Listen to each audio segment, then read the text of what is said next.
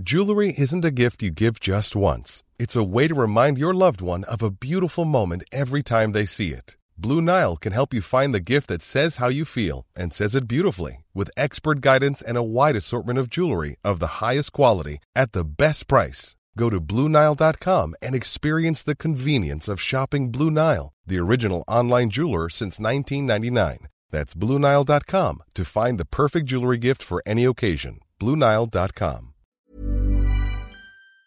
Peloton isn't just bikes and treadmills. It's a team of expert instructors ready to motivate you 24 7. Whether you have five minutes or 40, there's a Peloton class that fits into your day. Experiment with new types of movements set to iconic music without any of the sold out classes or awkward locker rooms. Workouts you'll crave only on Peloton. Now the Peloton Bike Plus is its best price yet at $500 less. Find more game changing prices on the original Peloton Bike and Peloton Tread. Visit onepeloton.com to learn more.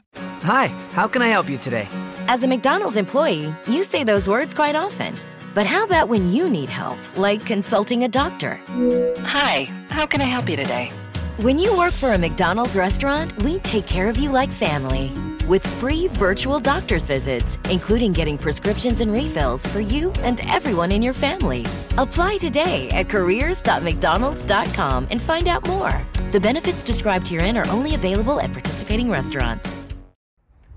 Zude1 eh, comenta con respecto a la propuesta de dolarizar Argentina, qué casualidad que los liberales terminen siempre arrodillados ante el amo yanqui. A ver, si no queréis adoptar el dólar, adoptad el euro, la libra, el, el yen. Eh, no te recomiendo la lira turca ahora mismo, pero huid del peso argentino. El peso argentino es una pésima moneda porque la clase política que tiene detrás es pésima. Y en ese sentido la propuesta de dolarizar es una propuesta bueno, de adoptar una moneda que sin ser mm, excelente, no lo es, de hecho los liberales solemos estar en contra de la moneda fiat y de lo que representa el, dólar como moneda fiat, em, pues que sin ser una moneda excelente no es tan nefasta como el peso argentino. ¿Tiene sentido adoptar el dólar por los flujos comerciales que tiene Argentina con el resto del continente que ya está en gran medida dolarizado y con Estados Unidos? Pues sí, probablemente más que, que adoptar el euro, pero oye, que si crees que esto es una especie de, conquista imperialista de Argentina, pues cogete el franco suizo, que mejor moneda que el dólar desde luego sí es.